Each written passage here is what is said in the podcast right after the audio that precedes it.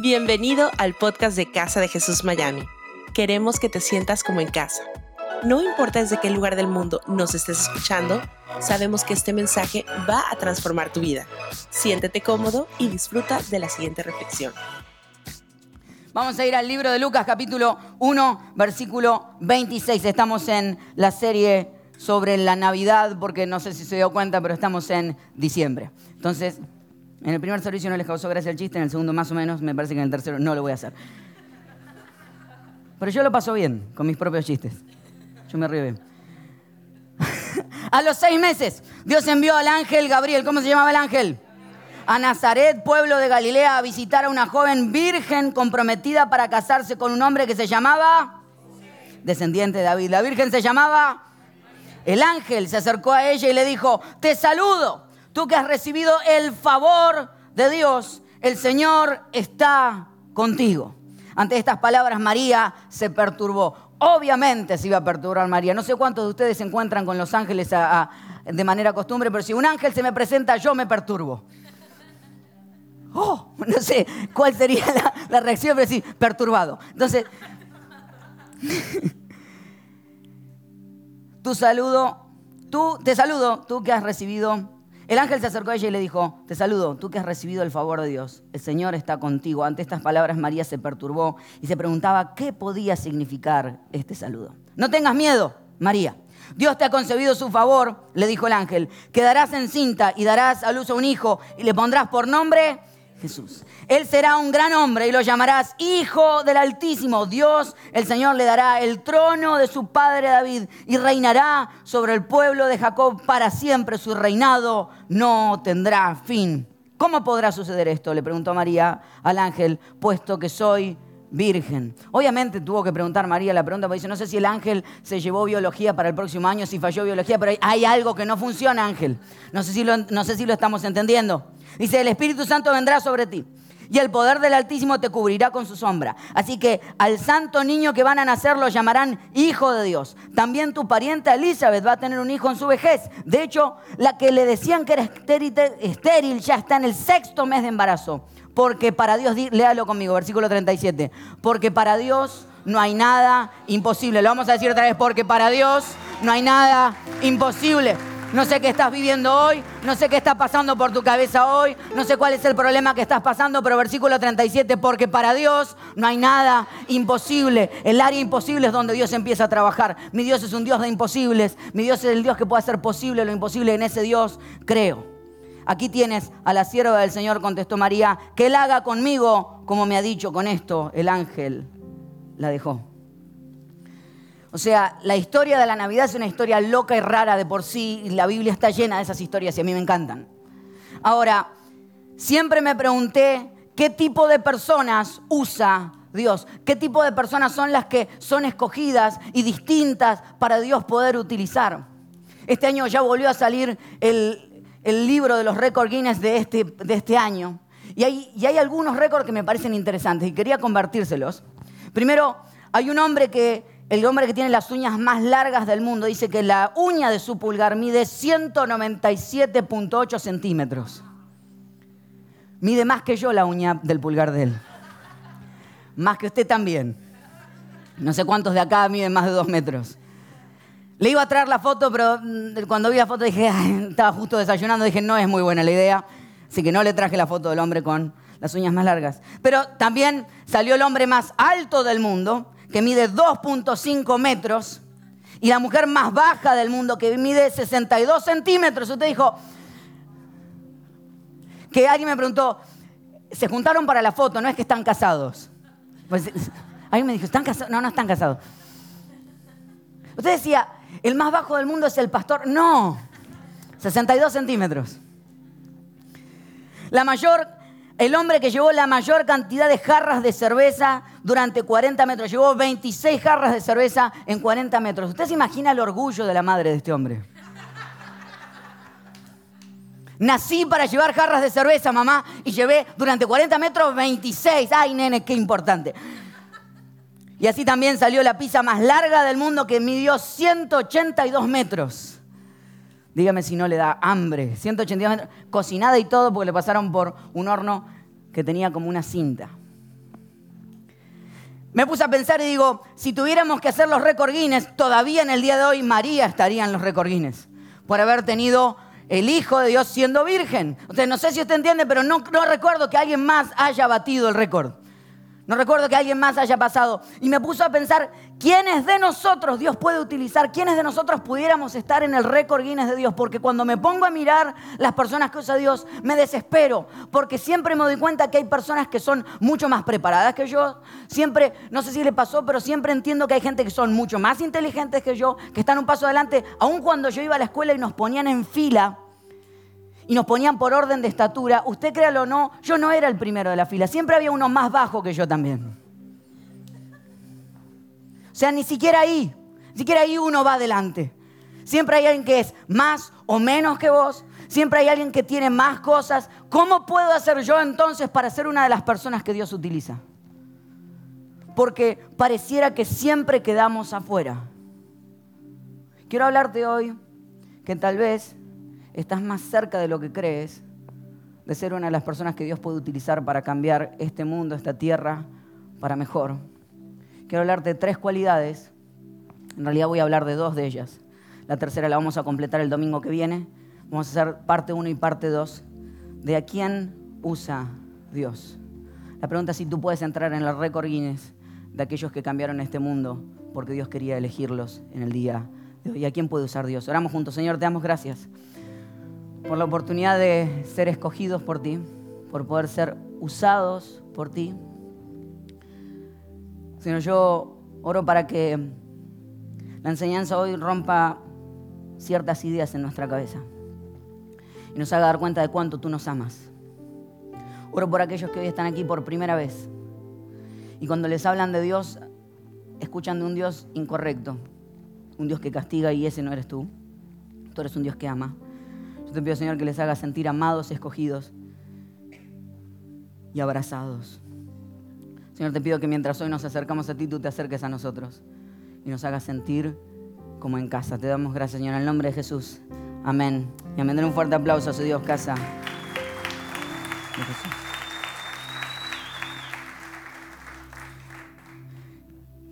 cosas tiene que tener una persona para ser utilizada por Dios? Ahora, cuando me pongo a investigar, encontré dos o tres cosas que me parecieron muy interesantes y usted y yo tal vez estamos más cerca de vivir algo así. Vamos otra vez al versículo 28, dice, el ángel se acercó a ella y le dijo, te saludo, tú que has recibido el favor de Dios, el Señor está contigo. Ahora, cuando vamos leyendo para atrás, dice que el ángel visita a una virgen comprometida para casarse con un hombre que se llamaba José, descendiente de David, la virgen se llamaba María. María ya había empezado a trabajar en su vida, ella ya estaba en movimiento. De hecho, ya había puesto el down payment para la boda, esto lo hablamos la semana pasada, ya había mandado las invitaciones, las personas habían empezado a contestar. Y en el medio de eso se aparece el ángel y le dice, tengo un plan mejor. Lo que me di cuenta es que primero las personas que Dios usa son personas que ya están en movimiento personas que ya están haciendo algo, personas que no están dispuestas a quedarse quietas en los lugares donde están.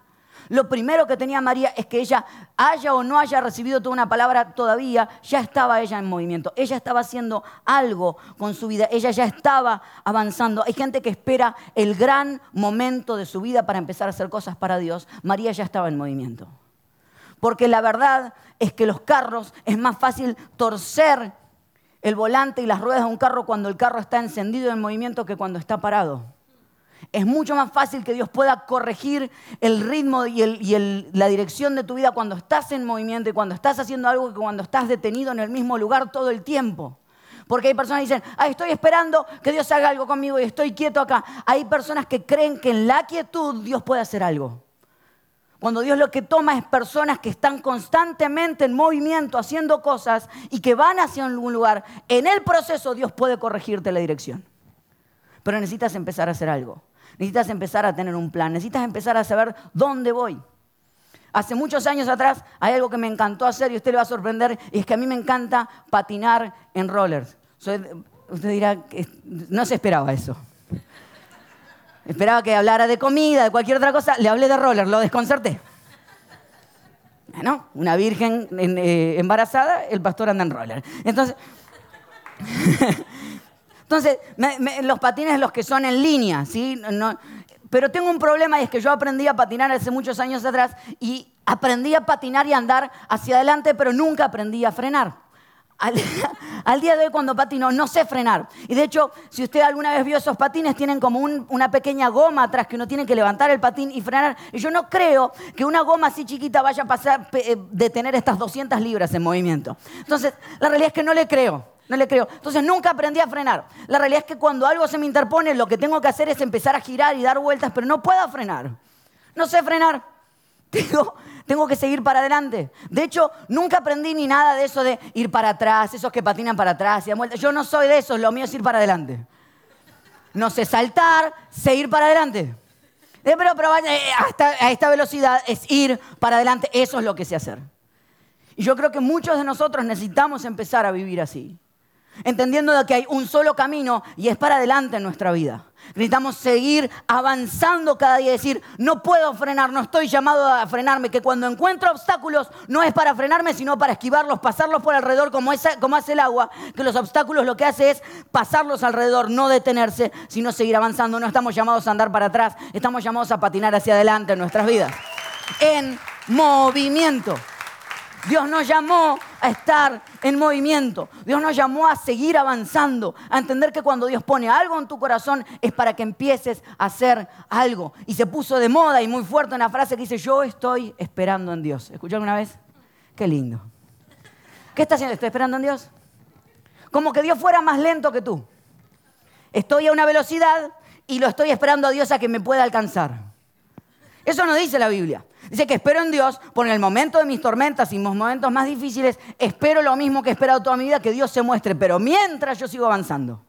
Porque la realidad es que no es que yo estoy detenido esperando a que Dios me alcance, Dios ya está delante mío y está esperando que yo lo alcance a Él. Entonces la realidad es que Dios está esperando que te muevas. No sé cuál es el plan que Dios puso delante tuyo, no sé cuál es el sueño que Dios puso en tu vida, pero necesitas empezar a moverte. Es necesario que hagas algo. No sé qué, pero empieza a hacer algo, empieza a moverte. Dios busca personas que están en movimiento. La ley de la inercia establece que todo cuerpo en reposo permanecerá en reposo. Para que se ponga en movimiento es necesario aplicarle una fuerza. Tú dirás, ¿Para eso hay que ser científico? ¿Para decir que todo lo que está quieto se va a quedar quieto? Sí. Porque aunque le sorprenda, la ley de la inercia establece eso, que todo lo que está quieto se queda quieto. A menos que se le establezca una fuerza que lo empiece a moverse. Muchos de nosotros, mientras estamos quietos, esperamos que Dios haga los milagros, porque esperamos nosotros hacer nada y que Dios haga lo natural y lo sobrenatural. Dios está esperando que hagas tú todo lo natural para Él encargarse de lo sobrenatural. Que Dios haga lo imposible mientras tú haces lo posible. Entonces, la realidad es que nos reímos así, parece una tontería, pero hay personas que creen que van a conseguir a la mujer de su vida sin bañarse. No se puede. No vas a llegar. Hay personas que van a conseguir, creen que van a conseguir el trabajo de sus sueños sin salir durante la semana a llevar un resumen a las personas y decir, quiero aplicar para este trabajo creen que van a vivir el encuentro de sus vidas sin hacer nada distinto, creen que repitiendo los patrones una y otra vez que los han traído hasta aquí los van a llevar hasta allá, pero la realidad es que lo que te trajo hasta aquí no te va a llevar hasta allá. Y mientras estés quieto, no vas a avanzar. Parece una tontería, pero es una realidad. María ya estaba en movimiento. ¿Qué estás haciendo tú para vivir aquellos sueños que Dios tiene para ti? ¿O estás cómodo, tranquilo, quieto en el mismo lugar? Porque ese es el gran problema. Creemos que quedándonos quietos algo sucede. Un plan es mejor que ningún plan. Que en tu vida tengas un plan aunque sea. Intenta algo, prueba algo, sal de lo común, equivócate en el proceso si es necesario, pero un plan es mejor que ningún plan. En general Patton dijo, un plan bueno ejecutado violentamente hoy es mejor que un plan perfecto ejecutado mañana. Se lo vuelvo a decir. Un plan bueno ejecutado violentamente hoy es mejor que un plan perfecto ejecutado mañana. Hay personas que esperan a que todo esté listo, todo esté perfecto, tenga todo lo que Dios me prometió, para entonces empezar a moverse en los sueños que Dios tiene para ellos. Imagínense si María dijo, mira, yo voy a empezar a trabajar para Dios y voy a dejar embarazarme de Dios cuando tenga el Medicaid ya aprobado. Quiero tener el hospital, quiero tener un buen hospital. Imagínense, buen hospital. ¿Se dio cuenta dónde nació Jesús?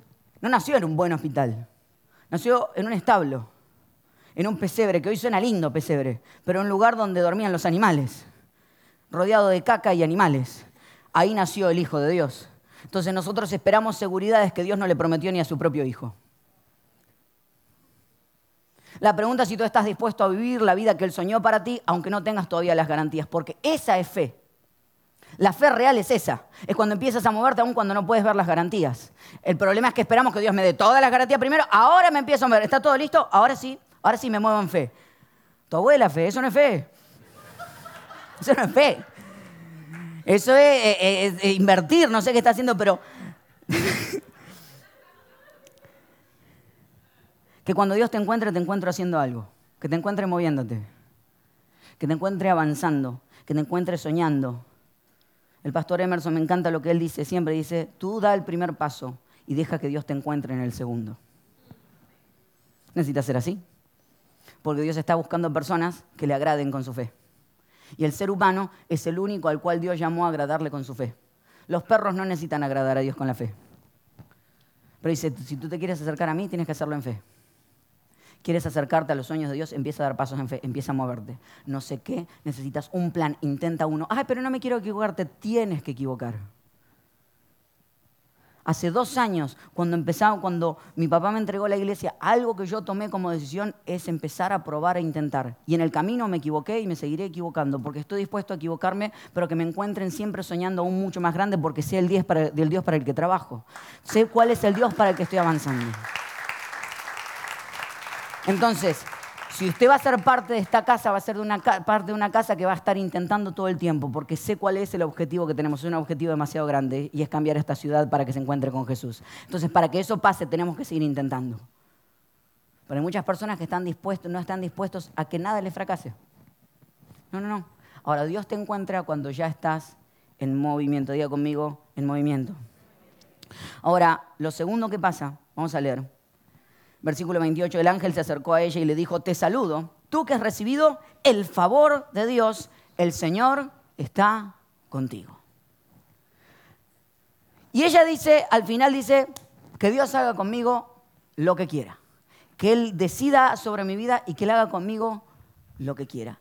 Y lo primero que establece es que el favor de Dios está con ella. Si el favor de Dios está conmigo, yo lo que imaginaría es que entonces todo me va a ir bien. Es decir, porque todos queremos decir, si viene Dios, el creador de los cielos y los universos, se me presenta, Ezequiel, el favor mío está contigo, listo, ya está, no tengo que trabajar más, no tengo que esforzarme más, porque está todo, el favor de Dios está conmigo. Ahora, la realidad es que lo que María tuvo que establecer era estar dispuesta. ¿Estar dispuesta a qué? Estar dispuesta a ser incomodada. Porque tenía que empezar a vivir la incomodidad del favor de Dios. El favor de Dios no es para tu comodidad, el favor de Dios no es para estatus, el favor de Dios es para servicio, es para que puedas servir a otros. Lo que Dios te da no es para que te sirvas a ti mismo, sino para que sirvas a otros. María iba a quedar embarazada. En esta época, en la iglesia hemos tenido varias embarazadas. Mi esposa todavía no, por si las dudas, por si alguien dice, ah, no, todavía no. Ahora, sí nos pasa que muchas embarazadas pasan y cuando han pasado por el embarazo, terminan, nos miran y dicen, ojalá queden embarazados. Y se van. Como diciendo, ojalá vivan lo que yo viví. Entonces, no sé por qué esa violencia. Decir, ojalá lo entiendas. Y siguen. Decir, ay, la flor de la vida. flor de la vida, nada. Entonces, porque la realidad es que aquellas que han estado embarazadas, porque algunas me están viendo me dicen, si estuvieses embarazado entenderías. Es cierto, porque no es cómodo. ¿Cuántas embarazadas dicen, ay, fue tan cómodo? Porque no es cómodo. Nunca estuve embarazado, ni lo voy a estar, pero... Algo que se preguntaba. Pero no es cómodo. Entonces el favor de Dios no era comodidad. El favor de Dios era incomodidad y significaba que tenía que estar dispuesta María a ser incomodada porque la única manera de traer el favor de Dios para el mundo, la única manera de hacer nacer a Jesús en este mundo es estar dispuesto a que Dios me incomode a mí para poner este mundo mucho más cómodo. Esa es la única manera de establecerlo. Porque el problema es que recibimos el favor de Dios y creemos que el favor de Dios es para nuestra propia gloria. El otro día, una de las chicas de la iglesia, Sol, estaba caminando y vino con una camiseta que tenía un dólar estampado. No es que la compró en el dollar store, sino que tenía un dólar estampado la camiseta. Era un dólar gigante. Entonces, Sol caminaba con el dólar. Entonces, uno se decía, mira, el dólar camina. Entonces, me sorprendió porque hay muchas personas que entendieron el favor de Dios de esa manera. Y entendieron que el favor de Dios para sobre ellos es el dinero y que el dinero es para mostrarlo y llevarlo puesto, decir, ah, mira qué lindo me veo con los dólares, pero el favor de Dios no es para que lo utilices como una camiseta puesto, es para que bendigas a otras personas. Entonces lo que Dios pone en tu vida no es para ti, es para otros. No es para que muestres qué lindo como canto, sino para que tu música inspire a otros a encontrarse con Dios para que tu música inspire a otros, para que su cabeza se abra y se encuentre con una realidad mucho más grande. Tus recursos no son para ti, son para Dios. Tu influencia, tus redes sociales, aquellos que no tienen redes sociales, esta parte no aplica para ustedes, para el 99.9% de otro, sí les hablo. Ustedes que tienen redes sociales, la pregunta es, ¿qué publicas en tus redes sociales? ¿De qué hablas? ¿Tienes palabras de esperanza para los demás? ¿Estás dispuesto para que Dios incomode tus redes sociales. Si supieras la cantidad de personas que se me han acercado en el último tiempo a decirme, conocí esta iglesia gracias a que un amigo publicó en redes sociales y cuando dije, si tengo que ir a una iglesia, tengo que ir a esa iglesia. Por personas que decidieron publicar lo que acá estaba pasando. Pero no es solamente con la iglesia, tiene que ver con todo. ¿De qué hablan tus redes? Dios te dio una influencia. ¿Para qué estás utilizando tu influencia? Tu tiempo, tu trabajo. Quiero invitar a la banda que suba. en el primer servicio llegué un poquito más lejos. Gracias por subir. Era Miguel el que tenía que subir, pero bueno, gracias Miguel. Fuerte aplauso para Miguel, muchas gracias.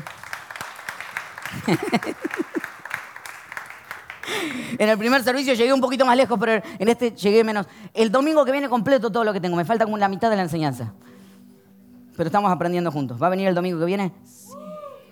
Bueno, buenísimo. Lo segundo que le pasa a María es que tiene que estar dispuesta, no solamente dispuesta a ser incomodada, sino que al quedar embarazada tiene que ir y presentarse a José y explicarle que acaba de quedar embarazada y que es del Espíritu Santo.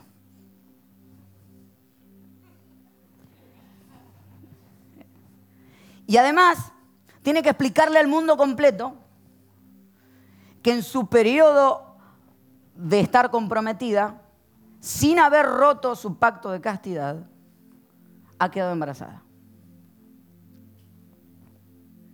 Es que corría peligro María. Estamos claros que la consecuencia para alguien que hiciera algo de esto era ser apedreado hasta la muerte. María era una adolescente que tenía planes y de repente tiene que estar dispuesta a que Dios le incomode y le rompa los planes. Pero tengo el favor de Dios. Es que lo segundo es que María tiene que estar dispuesta a perder el favor de los hombres por ganar el favor de Dios. Esa es la realidad. Es que hay muchas personas que estamos más dispuestos a tener el favor de los hombres, que los demás me aplaudan, que a tener el favor de Dios para mi vida. Hay sueños en tu vida que el mundo no va a entender que los que están a tu alrededor no lo van a entender. Que te van a decir, estás loco, sí. Pero vas a pasar tiempos de silencio, tiempos de estar oculto, tiempos de decir, esto es lo que Dios está cultivando en mi corazón y Él está buscando gente dispuesta. La pregunta es si tú estás dispuesto a creerle más a Dios que a los hombres. La pregunta es si te, si te es suficiente. Puedes decir, el mundo no cree en mí, el mundo no va a creer en ti. Dios no prometió que los demás creyeran en ti. Dios prometió que Él va a creer en ti y que Él es tu única seguridad. La pregunta es si eso te alcanza o si necesitas la aprobación de los demás para saber qué es lo que Dios está llamándote a hacer. Porque el gran problema es que necesitamos el favor de los hombres para seguir avanzando. Pero María estuvo dispuesta a decir, si el favor de los hombres no está a mi lado, no me importa, lo único que yo quiero tener de mi lado es el favor de Dios. La pregunta es si el favor de Dios te es suficiente. La pregunta es si estás dispuesto, obviamente, cuando dice no temas, porque algunos tenemos miedo de lo que significa para nuestra vida, para nuestro tiempo, para nuestros recursos, para nuestra reputación, el traer a Jesús a este mundo. Porque que Jesús nazca en este mundo tiene que ver si la pregunta si tú estás dispuesto a perder tu comodidad y a romper la idea de que vas a recibir el favor de los hombres por recibir el favor de Dios. La pregunta es si tú estás dispuesto. ¿A quién usa Dios? A personas dispuestas. Pero no solamente a personas dispuestas, y con esto quiero terminar Dios busca personas dispuestas a estar disponibles. Porque hay personas que creen que con la disposición es suficiente. No, no, puedes contar conmigo, Dios. Pero estás disponible, no, estoy un poquito ocupado. La pregunta es si estás dispuesta a que Dios rompa tus planes, a que Dios arruine tus planes para darte sus propósitos. La pregunta es si tú estás dispuesto a decir, ya traía mis planes, pero la pregunta es si tú estás dispuesto a que Él agarre tus planes y los transforme en sus propósitos. La pregunta es si tú estás dispuesto a estar disponible porque quiero regalarte algo y es que Dios no busca gente perfecta, Dios busca gente disponible. No necesita tu perfección, no necesitas ser perfecto, pero necesitas estar disponible. La pregunta es si estás dispuesto y disponible para que Dios haga cosas en tu vida. Si algo que me encanta, algo de mi primo Bruno, es que cada vez que lo voy a visitar y le digo, tengo, quiero hacer tal cosa, él me dice que sí. digo, pero no tenías cosas, si te importa, después lo arreglo. Y su frase es, vamos, después vemos. La pregunta es si estás dispuesto a decirle eso a Dios. ¿Quieres entrar en el récord Guinness de aquellos que han sido usados por Dios para mejorar su familia, sus amigos, su casa, su tierra, su ciudad. Tienes que estar en movimiento, tienes que estar dispuesto y tienes que estar disponible. Porque la realidad es que Dios busca este tipo de personas. Personas que estén dispuestas a decir que sí. Personas que estén dispuestas a decir que sí y a dar su 100% aun cuando todavía no ven resultados. Hace muchos años atrás, cuando yo nací hace muchos años atrás, pero lo que quería contar es esto, es que siempre estuve en la iglesia. O sea, no me parieron en el banco de una iglesia, pero casi así cerca, porque nací en un hospital que llamaba El Buen Pastor, genial. O sea, ya estaba listo, ¿no? Estaba todo armado, es buenísimo. Eh, y desde el día uno, si hay algo que sí le dije a Dios es, no sé qué quieres conmigo, pero yo quiero que sepas que cuentas conmigo. Y desde el día uno hay algo que dije, sí, ¿y cómo, cómo empiezo digo, a servirle a Dios? me dijeron, está el retroproyector. Usted dirá, ¿qué es el retroproyector? En esa época no había pantallas LED. No había proyectores. Retroproyector es el overhead projector, es el que uno pone el acetato y se proyecta con una luz sobre la pared. ¿Sabes lo que le estoy hablando? Ahí había que tener habilidad, porque nada de computadora había que pasarlos a mano. Y, al principio se escribían a mano. Entonces podías corregir las faltas de ortografía en el momento. Pasabas la mano y decía falta un acento acá. Y algo que dije es, si acá hay que empezar, acá empiezo. Y decidí que si había que ser el récord Guinness en retroproyectoristas del mundo, yo lo iba a hacer. No sé si existe la palabra, pero no importa. Pero yo estaba dispuesto a decirle que sí a Dios. La pregunta es si estás dispuesto y si estás disponible. El único seguro, lo único seguro, es que abandonarás tus planes por sus propósitos.